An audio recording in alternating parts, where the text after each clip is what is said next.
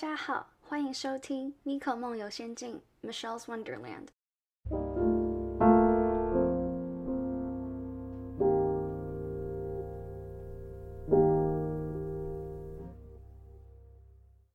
Hello，大家好。今天这一集，我想要用一个比较特别的角度去切入我们的感情问题，就是哲学。我知道大家听到哲学，可能会觉得说。哇塞，什么东西？就是哇，根本就是超没有用的，学了也不会考，这样学校都不用考。但是我在上一个学期修了一堂哲学课之后，我觉得我对这整个科目是有所改观的。我后来发现，哲学它这个科目非常特别，是它不会像是其他的学科一样，你需要上网找很多的已经存在的 empirical evidence。例如说，在写政治或是国际关系的 paper 的时候，会需要找很多那种人家已经找到的一些事实，你要举出很多的实际发生的例子，或者是已经发生的事情，这样子就怎么说？你没有办法自己去用最基本的逻辑概念去跟人家 argue。但是哲学呢，它就很特别，它这个就是你。要想办法从最基本的逻辑概念，然后去想办法跟人家 argue 说，为什么你的论点是比较值得信任、值得被参考。那这个就非常有趣，是因为我觉得跟以往的学科非常的不一样，是你不需要上网找任何东西。相反的，如果你上网找了例子，然后你抄下来的话，你这个绝对就是抄袭。而且呢，分数也会很低。他这个就是在 challenge 你说，你在做任何的 argument 的时候，你要想很多假设性的例子，所以他完完全全考验的就是你的逻辑思考能力。这是我觉得非常有趣的这个部分。那今天讲的这个感情议题是，我觉得很多人，包括我自己吧，曾经都有过的一一些发言，就是说啊，觉得。之前认识的谁谁谁很糟糕，都是他们的问题，都是我遇到了不好的人。那所谓的诉，我也不行，诉诸人生。所谓的诉诸人生呢，它其实就是英文说的 ad hominem。那这个东西其实讲的白话一点，就是人身攻击。就是你在提出一个论点的时候，你 argue 的方式并不是拿出一些嗯证据或者是利运用逻辑去跟人家呃 argue，而是你直接去攻击对方怎么样啊？你就是个烂人，你就是没良心的狗什么之类的啊，畜生之类这样的话。那我这边看了一下维基百科，有一个非常有趣的金字塔，叫做反驳金字塔。那我们从最上层到下层的话来看，第一个是你在 argue 的时候，你驳斥对方的主要论点。那他这边写的 definition 就是你提出理由反对对方的主要论点。那我们再往下，往下一个是驳斥，意思是你找出了谬误之处，但是有使用引文解释。我老实说，其实我看完这段，我不知道自己在讲什么。我想跟各位说一下。我这一集 podcast，因为我是明天就要飞洛杉矶，然后我就想说，那就来一集一刀不剪，看会怎么样。所以请大家多多包涵。那如果各位发现觉得还是希望可以剪辑过的比较能听得懂的话，那我之后就一样是会走慢慢剪辑的路线，请包涵。好，那我们从驳斥来到下面一个，在第一阶是相反论点，这个就是你提出反对的观点。然后呢，有加上理据支持，再往下对立。你提出反对的观点，但是只有提供极少的理据支持。再来一个往下就是批评语气，你不针对发言内容讨论，而是针对对方的语气做批评。这个我觉得是我印象比较深刻的是 Ben Shapiro 跟一个应该是英国的主播吧。那个英国的主播就批评他说：“你为什么跟我 argue 的时候要用这种冷笑的语气跟我讲话？为什么要用这种就是 smirk 的感觉？”那 Shapiro 就是说：“没有啊，我并没有。”他就是一句话就反驳对方，去针对他这个语气的批评，因为这个东西是和他们讨论的内容完全没有任何关系的。他们在讨论的，我没有记错的话是，他们在讨论是呃美国的政治问题，然后什么枪支泛滥等等这样的问题。但主播那个时候就是可能慌了吧，然后没有想到其他的论点，所以就批评他对方的语气。那再往下一个是，就是我现在要讲的诉诸人生，就是你不是针对发言内容讨论，而是攻击对方的个人特质。那再往下一个就是辱骂，类似就是啊，你就是个笨蛋，你真的很烂，垃圾，可以去死一死这种东西。好，那我们看完这个，大家可能会想说，哇，所以你要说什么？好，我要说的就是，其实我觉得在感情里面的时候。我们如果可以用更理性的角度去看很多事情的话，我觉得是会非常有助于我们在之后的感情里能够更顺遂，因为我们就会发现自己身上的一些可以改进之处，这样就可以在你知道没有办法改变世界、没有办法改变社会、没有办法改变任何一个人的前提之下，你从自己身上找寻可以进步的点，之后就可以可能有。你更想要的结果。那我之所以说，我觉得感情这件事情也可以用这种论点的方式去切入的，是因为我觉得其实，在感情里面也是可以讲理性、讲道理的。那我今天要讲的就是我认为的感情的道理到底是什么。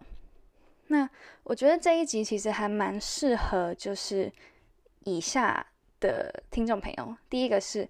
感觉每一次谈恋爱都有一堆 drama，什么劈腿啊，什么男朋友跟谁搞暧昧啊，啊女朋友把你绿了啊，什么等等这样各种的事情。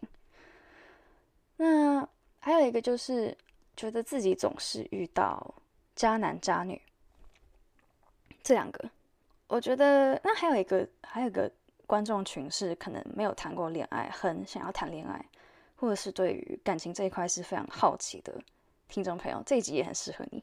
OK，好，快来听耶！好好，我觉得这个事情呢，就是我觉得在感情里面，我们要看清楚事情的本质，这真的非常的重要。那现在内文，我第一个要讲的是，其实我们常常说啊，我喜欢他，哦天哪，我好爱他，天哪，我爱死他，哦，就我很哈他，然后啊迷恋，我对他有好感，我没有啊，我只是欣赏他这样。那我会觉得说，就是我，我记得我之前小学六年级的时候，我们布告栏后面贴了一个一个小海报，那那个小海报就是它叫做《恋爱星球》。小学六年级就在看这种东西，我那时候真的就上网找这个，因为呢，我呀小学的时候就已经情窦初开了，是情窦初开，情窦初开。好，反正我就是，我真的中文不好，英文也不好。好情窦初开，哇！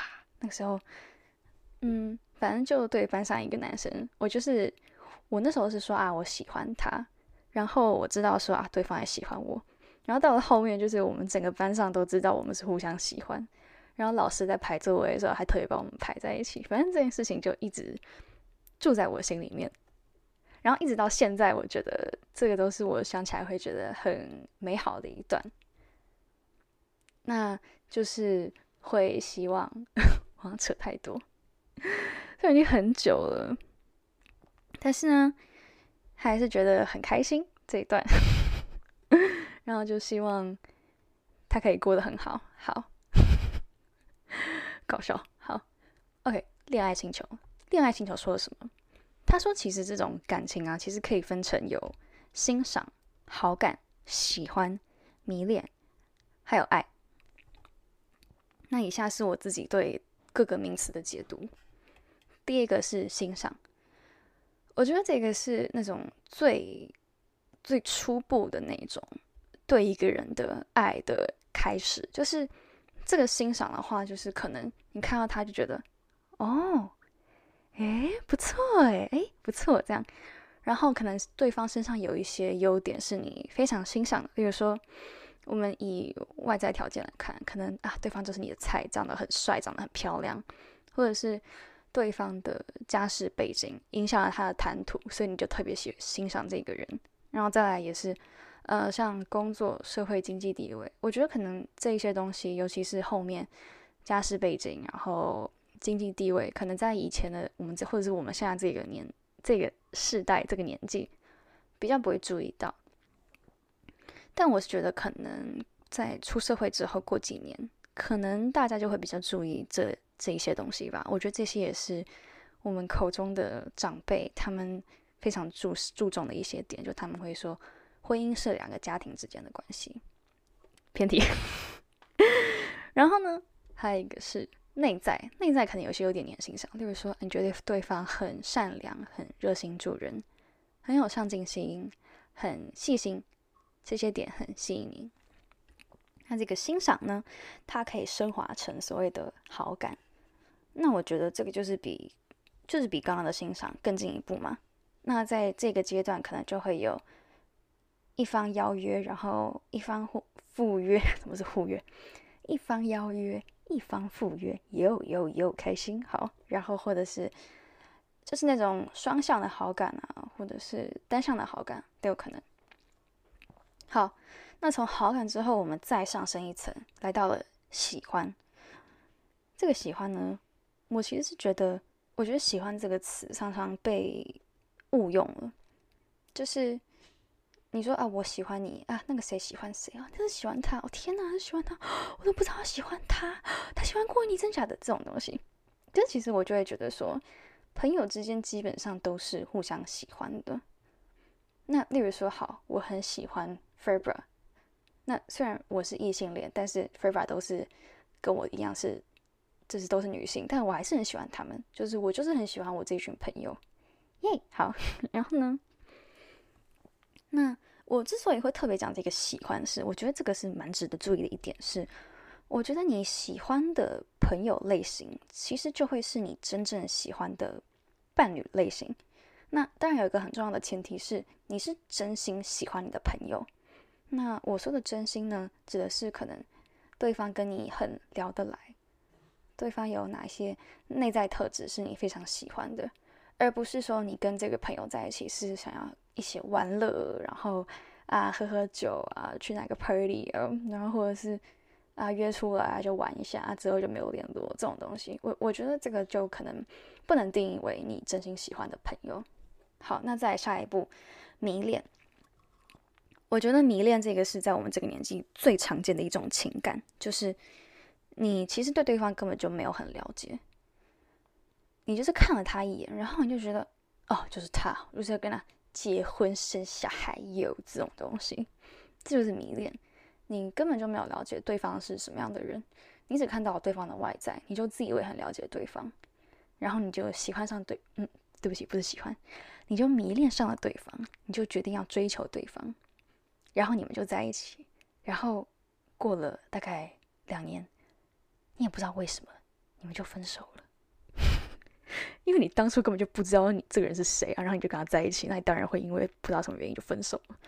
就是那这个迷恋呢，我想到一个比较好的例子，可能是追星者吧。就是追星的人，他们在他们眼里，偶像就是完美的，完全没有任何的缺点。他们明明就没有跟偶像有任何的深度对谈，甚至是最基本的两三句对话都没有，但他们就疯狂爱上这个这个明星。那这我觉得归类为迷恋。我不知道为什么我心跳很快，可能是因为太冷了。我调一下冷气，请各位稍等一下。二十六度，好。那最后一个呢，就是爱。哇哦，听起来很神圣。那爱是最为强烈的一种情感。我自己特别喜欢的一个论点是所谓的爱情三角理论。这个链接我会放在这一集介绍的内文里面，大家可以去看一下。我记得我之前在现实动态上有发过。就是会认为说，所谓的爱情是由三个元素组成的，一个是激情、亲密，还有承诺。那激情的话，呃，不好意思，我要讲的是我自己会，嗯，应该是说这个理论应该是有稍微带到。那我自己的解读也是会觉得说，不同的排列组合，就是我刚刚说的三个元素：激情、亲密、承诺。不同的排列组合会形成不同种类的感情。怎么说呢？那我先从单个单个特质来切入。第一个是好单个，只有激情的话，只有激情的话，基本上我是把它归类成说是基本上是一见钟情。那这种所谓的一见钟情，就是你看到对方，然后你就觉得，Oh my God，我遇见了真爱，我就是要跟他在一起，然后跟把他娶回家。哦，对不起，不是不用娶啊，随便嫁娶，随便随便随便，用什么词？用炒的，用用炸的都可以，随便你。好，一见钟情。但是这样的感情呢？基本上都会是速食爱情，为什么？因为你这个激情呢，我印象中了，诶，这个之后我找温迪来讲。嗨，温迪，嗨，温迪是念心理学的，然后他以他以前有一篇贴文就有提到说，应该是有提到多巴胺嘛，我其实不太记得，反正他那个的他的那个，对不起，心理学账号里面有提到很多很有趣的东西，那我相信其中一个应该就是有讲到说，什么是说。所谓啊，罚念三遍。所谓，所谓，所谓。OK，好。所谓的，我在讲什么啊？多巴胺，对，多巴胺。他们说这个神奇的多巴胺会让你很兴奋，会让你一直想见到对方，会让你一跟对方道别，晚上就开始发情。对不起，我想不到更好的用词，就是发情，发情。你就会很想见到对方，一刻都没有办法忍耐，一刻都没有办法忍耐。你觉得是对方是世界上最完美的人，好完美！天哪，有了对方，你的世界就变成一片色彩；没了对方，你的世界就变成一片黑白。激情，多巴胺，大家要记住这两个词：激情，多巴胺，一年半。之前有一个说法是说，这个多巴胺只会持续大约一年半左右。我个人是觉得，他这个一年半左右的理论还蛮准的，请相信我说的话。多巴胺，记住这个词，多巴胺。好，再第二个元素就是我刚刚说的亲密。那我把所谓的亲密，我举的例子是，我觉得是可能像友情这样子吧。就例如说，你跟你的朋友从小到大都很好，那你们之间没有什么激情啊？Assuming 就是你们呃喜欢的性别呃不是对方的性别，这样好。那友情啊，嗯，就你们相处很久了，然后就有所谓的革命情感，你们很聊得来，你们会互相照顾，你们会约对方出来玩，可以聊天，可以玩。就是可以交换心情等等的，那我觉得这样的感情呢，通常就是会比较长期路线，所以我觉得也可以反映说，为什么好像爱情都比友情还有亲情短暂？因为你爱情那个，其实其实我们通俗讲的那个爱情，就是一个我觉得是一个蛮肤浅的用词，只是它被很多的小说、电影、艺术作品等等过度美化。这些故事，它刻画都是爱情在多巴胺还在分泌的这个阶段的爱情，所以导致很多人对爱情的认知是完全建立在那些很浪漫的叙述上面。但殊不知，他们里面完全没有 cover 到是那种多巴胺褪去之后的很多现实问题。好像有点扯太多，不好意思。好，OK，亲密友情，记住这两个词。再来，我们来到承诺。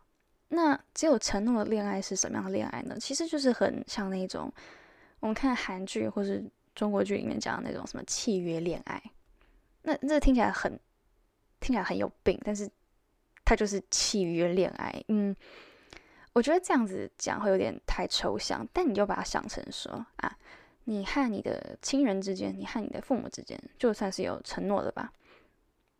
呃，以世俗定义的价值观来看啦，是有承诺，就是你不会因为可能你跟你的父母吵架，然后你就跟他说，从今天开始，我不再是你们的儿子、女儿等等的，bye，fuck off，这一种东西就是 不是这样子嘛？你看最后你还是回家了。那当然也有别的例子，那只是说广义上的话，感觉是可能亲人之间这个承诺是比较重的，所以比较不会随便因为一些事情然后就分散、分道扬镳。那我觉得单有承诺的感情呢，可以是速食的，也可以是长期的，就是去在个人吧。例如说，可能像那种日剧里面演的，就是啊契约恋爱，结果后来就走在一起，然后就过上幸福快乐的生活，耶耶耶。但我是觉得现实中吧。假设你在街上随便找一个人，然后你跟他说：“有，我们来点契约恋爱，要不要？”之类的。我觉得你在街上随便找一个人的话，那这个基本上可能就会是速食爱情吧，因为你根本就不了解对方是什么样的人，你不了解对方的三观，你不了解对方的人品，你不了解对方都跟什么样的人往来，你不了解对方在哪里上学、工作、吃饭、睡觉等等这些。你如果什么都不知道的话，你又怎么能去期待你跟这个人的恋爱可以是长久的呢？好，讲完单个，我们就来看双个的组合。这个这些组合的东西，嗯，这也是我可能我我我自己看法啦。那可能其实也会结合一些我之前看过的文章，只是我也真的想不起来到底是哪些文章了。好，我们来看。可以啊，我们一个组合是激情加承诺，有激情又有承诺是什么样的意思呢？就有点类似说，好，你今天认识一个人，然后你们就是对方的菜，然后你们认识个三天就在一起了。我觉得这个最有趣的是，最有趣的是，在这样的情况之下，很容易会有人说。哦，我们就聊了三天，然后我们就把天南地北、东西南北全部，或者叫做天南地北全部聊遍了一遍。我跟他聊天三天之后，我对他已经有非常深入的了解，我绝对没有晕船，觉得哇，好聊得来哦，天哪！然后我们就在一起了。我现在就是告诉各位一下，在三天内，在一个礼拜内，在一个月内聊出来。让你觉得很喝的，那不叫喝，那你那叫晕船。谢谢。那这种空有激情和承诺的爱叫什么？就是比较偏虚幻的爱。你们其实不知道为什么要和对方在一起。Well，就是你的 reason，other than 啊，我他让我很有感觉，我们就很有感觉，就在一起啊，感觉对就在一起，想那么多干嘛？这个就是虚幻的爱。你你讲不出任何一个具体的理性的例子。我就请你举出五个对方的内在优点，五个对方吸你的内在优点。你要在一分钟内回答我。你在一分钟内没有办法回答出来的话，你就根本不知道你在做什么。谢谢。好，那这样的情况之下，就会有很多的速食爱情。这也是为什么我觉得我们这个年纪的人，大家的恋爱关系通常不会超过三年。我认识的恋爱关系超过三年的情侣，呃呃，一对，呃，拜拜，谢谢，好。再是有激情和亲密的这个组合，那这个我第一次第一时间想到的是，可能是所谓的高度暧昧关系、非正式情侣关系，还有 friends with benefits。这个话，嗯，怎么说？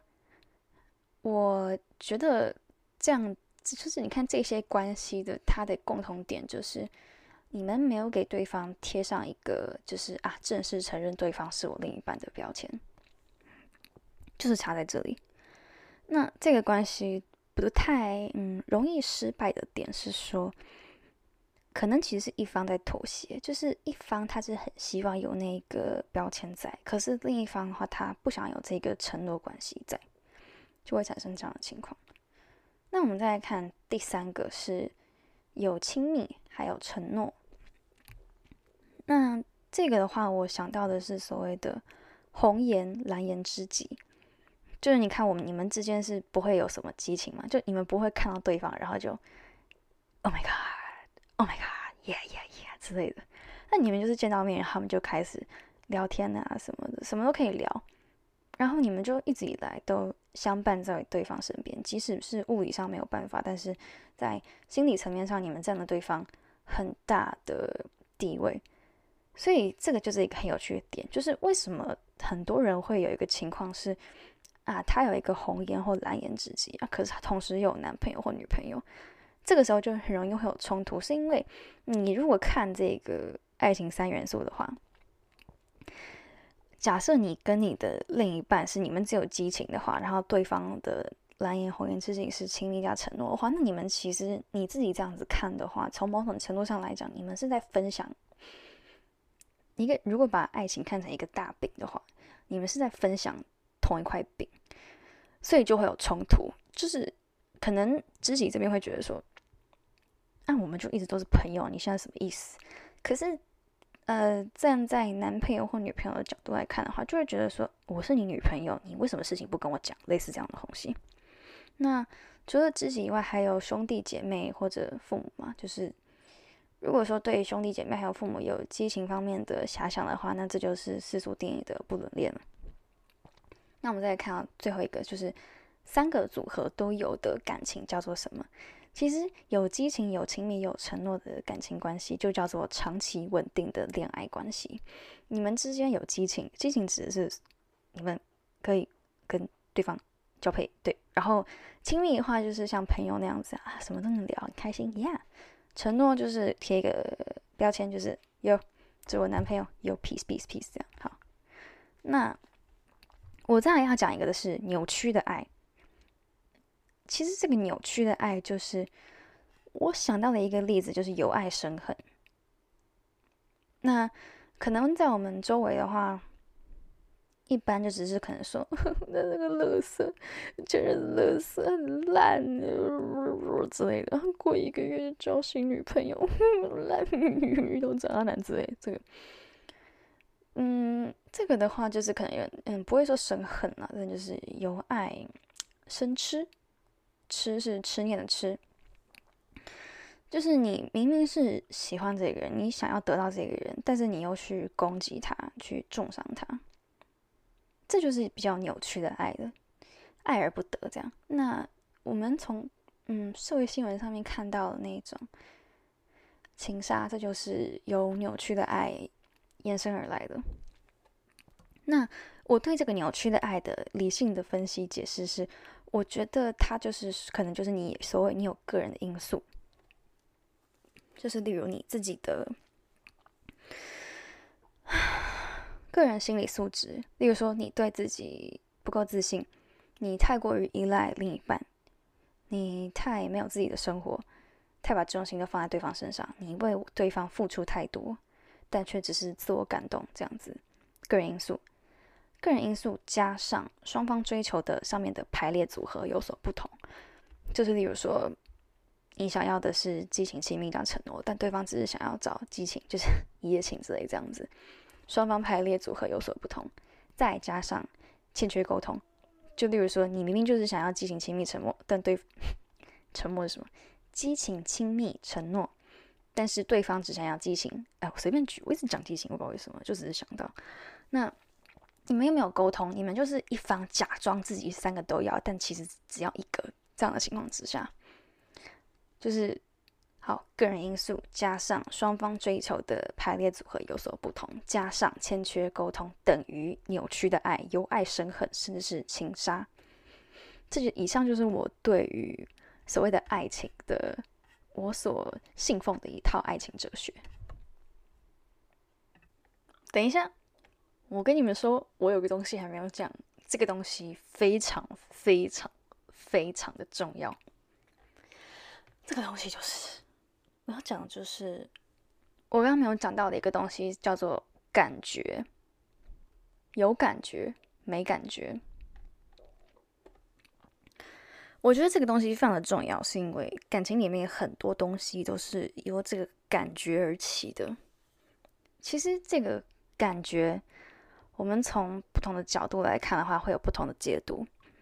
一般从文学角度来看的话，就是所谓的一见钟情、悸动，见到对方就觉得好心动，然后很想要天天的跟对方见面。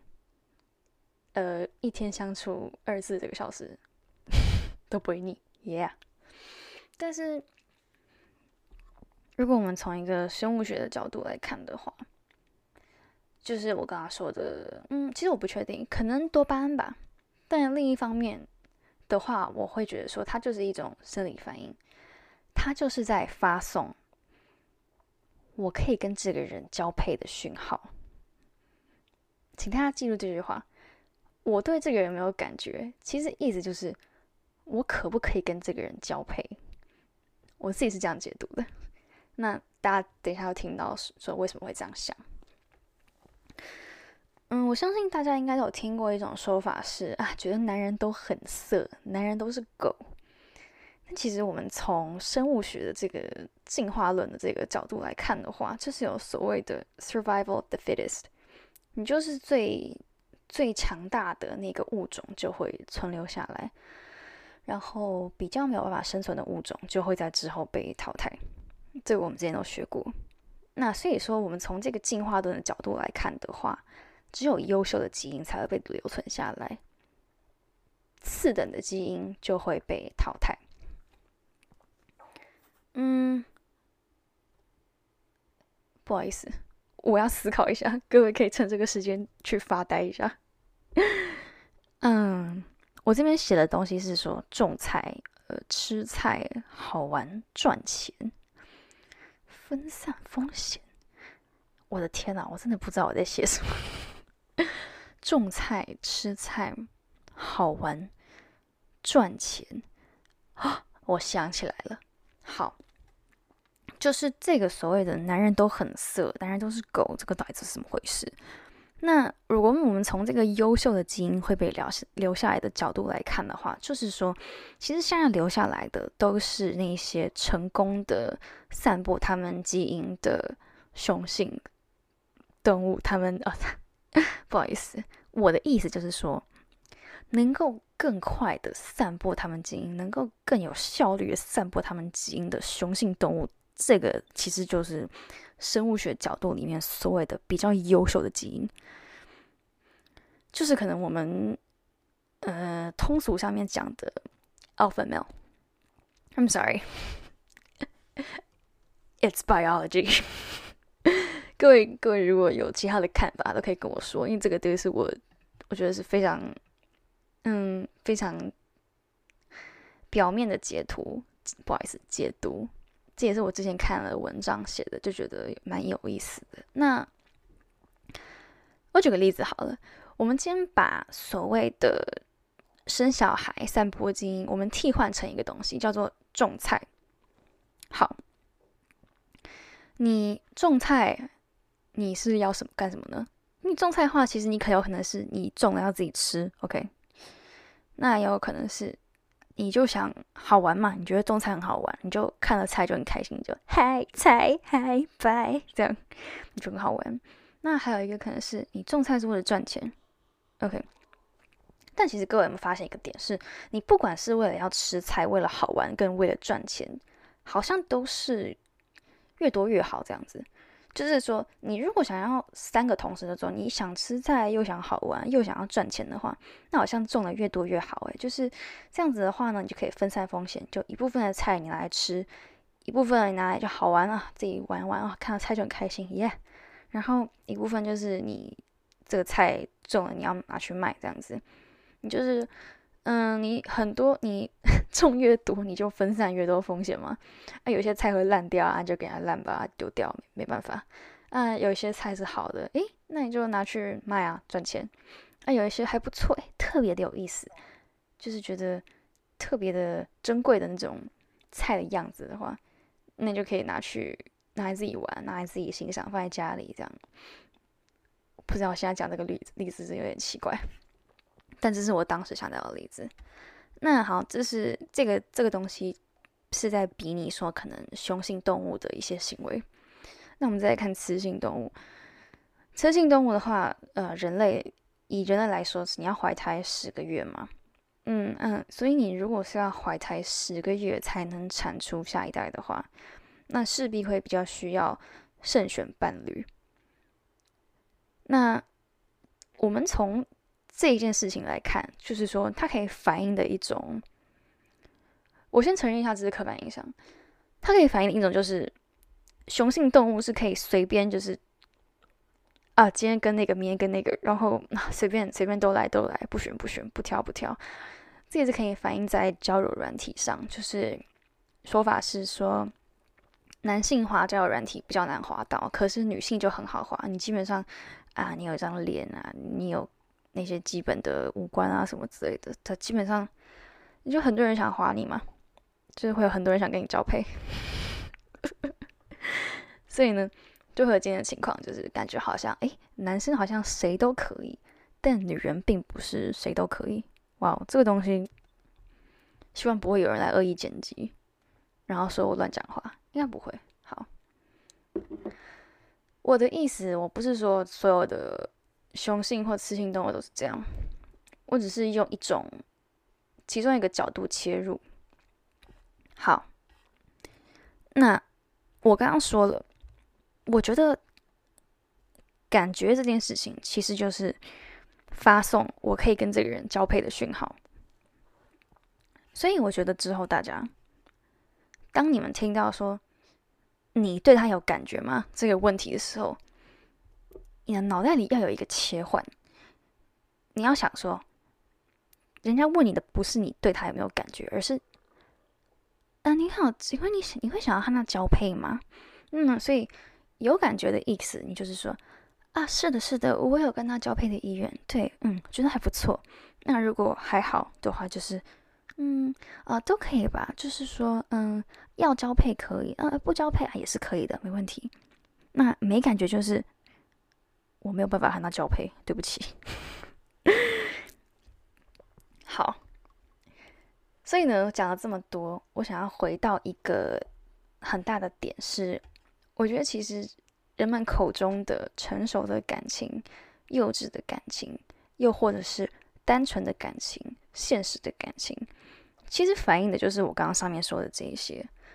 所谓的成熟的感情，就是你很清楚的意识到，爱可能不见得是一个大饼，并不会可能谁是占那一块，然后你的位置就少了一块，而是说。爱是无限的，你和朋友之间有爱，你和情人之间有爱，你和家人之间也有爱，但是这并不影响你对每一个人的爱的成分的分量。所以在这样的情况之下，所谓成熟感情，其实可能就是说，另一半不会限制你的交友，另一半可能会即使知道你和别的人。你们双方是有感觉的，或是谁单方面有感觉，他也不会因为这样子的原因去跟你吵架，去限制你的自由，或者是以爱之名去绑架你的社交生活。那所谓的幼稚的感情呢，就是可能对这个东西还不够理解，还不能接受，所以就会觉得爱情就是一块大饼。朋友拿了那一块，那你就只剩这一块，所以你就会不高兴。你会觉得说，你是整块大饼都该是我的，不该有任何一个朋友去分。那我们再来看，单纯跟现实的感情都是什么？我觉得很多人会说，啊，那出了社会之后的爱情都是很现实的，等等的。但其实我觉得他这句话不见得是贬义。而是说，大家长大了会比较知道说自己需要什么。例如说，你可能小时候家境比较贫困，那你就会知道说，我要的感情就是要弥补我在物质这一块的缺失，所以就会有人是会去找社会地位、经济地位比自己高很多的对象。但同时呢，这样子又会被很被就是社会批评说是拜金，尤其我们听到都是。啊，拜金女都是为了钱啦，都是这样啊，女明星都嫁有钱人，什么等等这样的话。但其实我们用一种非常理性的角度去看，人家就只是用了很，他用了自己的方式去得到自己想要的东西。那那些在说别人、批评别人的人，是不是他们自己可能没有什么东西，所以才去用这种酸葡萄心态去批评呢？那我自己的对这件事情的解读是，我自己个人是不欣赏这一种。靠着别人上位的做法，但是我觉得也没有必要用拜金啊、就爱钱这种标签去批评人家。人家就是有这个本钱，他用自己的方式得到了他自己想要的东西。我觉得他愿意付出代价，然后得到他想要他他自己想要的东西。我觉得这个精神，我们不看他的方式，我觉得这个精神是值得欣赏的。等一下，这么讲的好像我说拜金女很赞一样，但我不是那个意思。那所谓单纯的感情，其实可能就是都是只看感觉，就都不去衡量说内在外在条件的匹配，单纯就是因为有感觉就在一起了。我觉得这个就是非常单纯的感情。那其实单纯的感情，我觉得相对的寿命也没那么长，因为你们并不是经过非常的深度思考、自我反省、自我提问、双方沟通等等这样的程序之后才投入感情的，所以也相对脆弱。嘛，呱呱呱。那我觉得呢，其实就回到我刚刚一开始所说的所谓的。劈腿，所谓的被绿，所谓的很多 drama，其实我觉得追根究底，就是我们并没有去认清，说原来爱情这个东西也是要讲道理的。在多巴胺褪去之后，浮出台面都是一些可以被解释的事情，而那些你所谓的我也不知道哎，就这样这种东西，其实就是所谓的感觉吧。但是这个感觉，我们从生物学角度来看，其实就只是一个我可以跟这个人交配的讯号。如果你们觉得我不知道在讲什么的话，那我举一个例子给你们听。我之前有听到过一个情况是，啊，有一对情侣啊，好，有男方和女方，好，男方在和女方交往期间和别的女生出游，那他们是。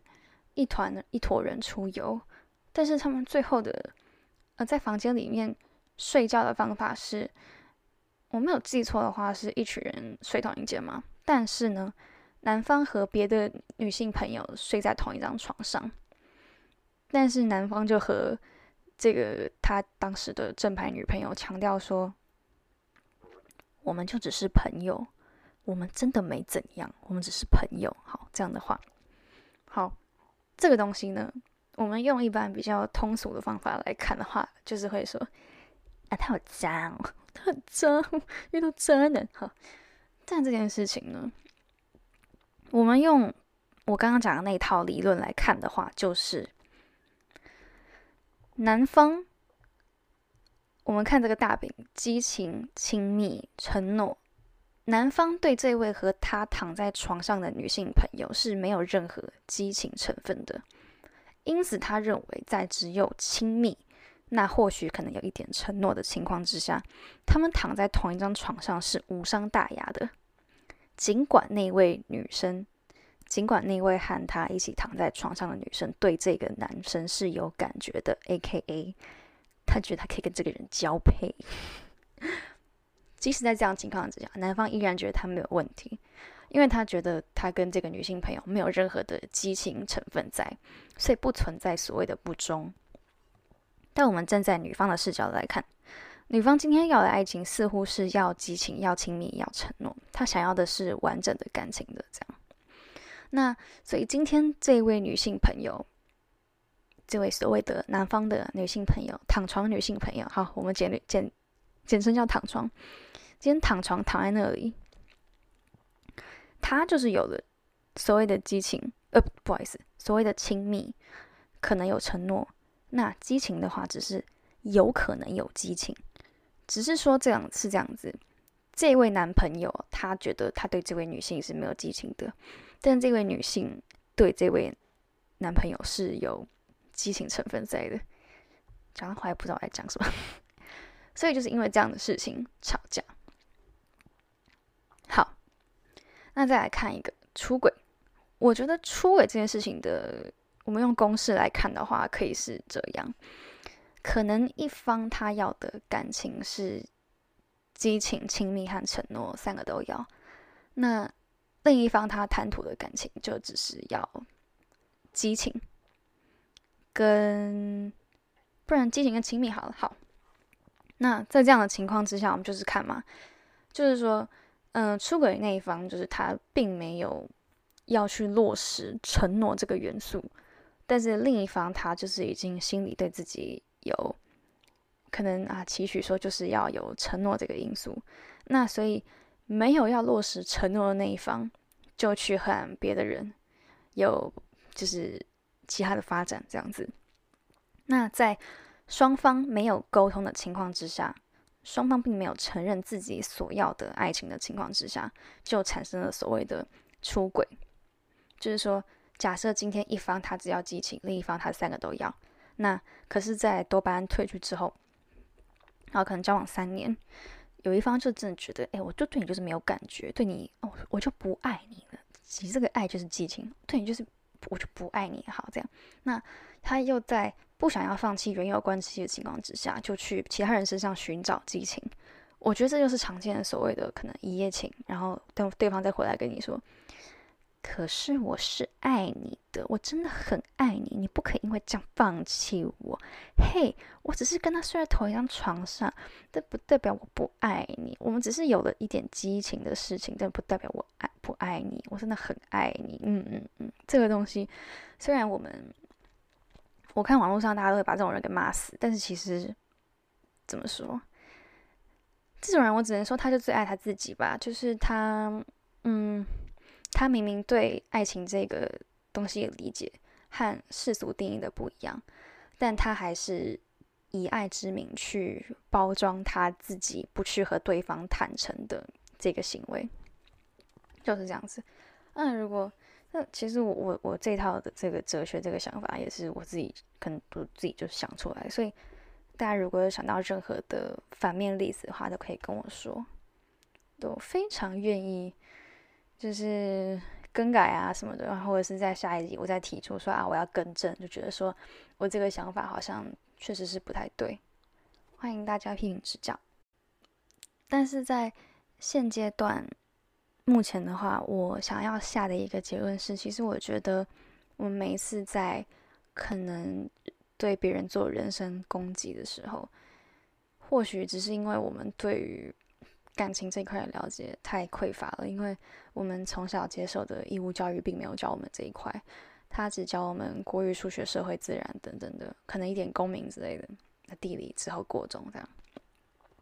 但他几乎没有提到所谓的可能心理教育或者情感教育，才会导致我们今天会有一些很酷的性情形发生。例如说，我那天看眼球中央电视台，它就有一个，他就报道说，现在有很多那种情感教育机构，就收很多很多钱，几十是几十万吗？八十万吗？不是很确定。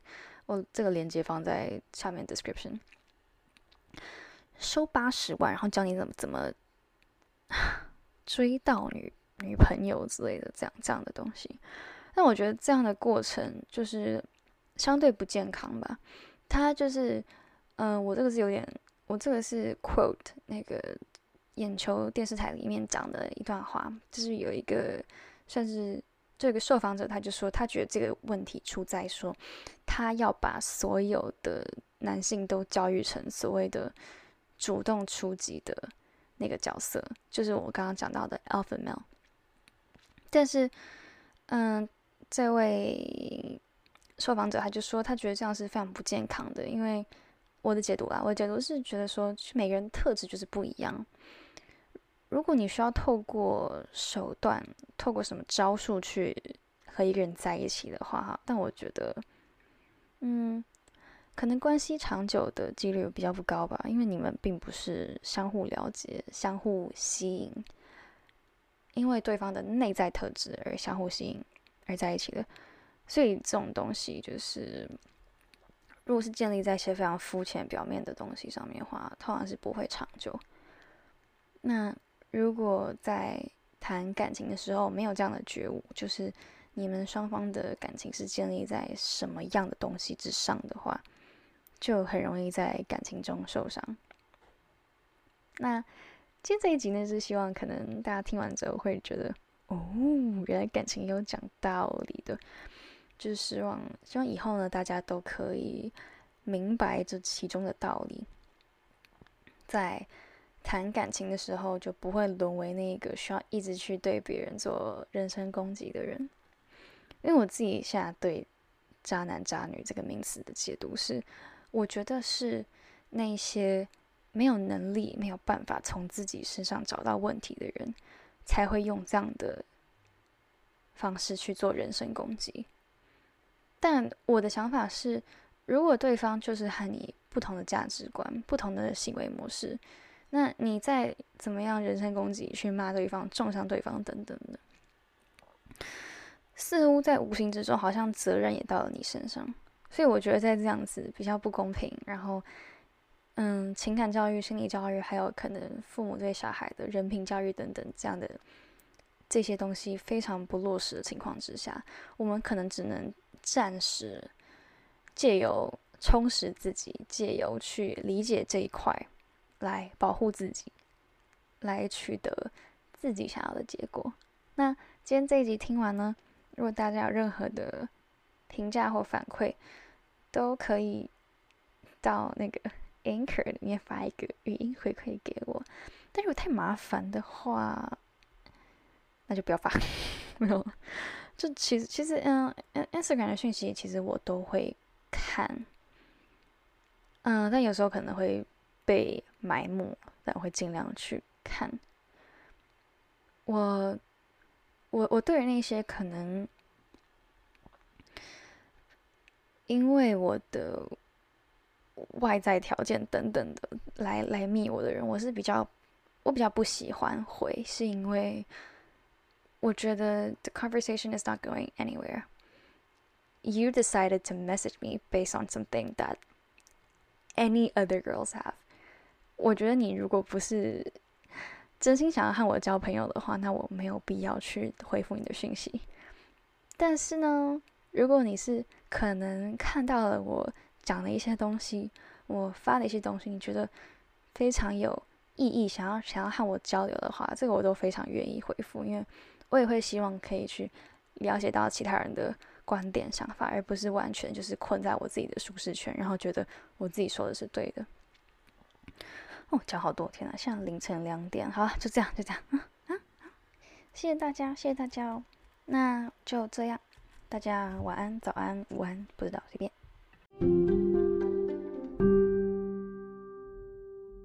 米可梦游仙境，感谢您的收听，我们下一期再见。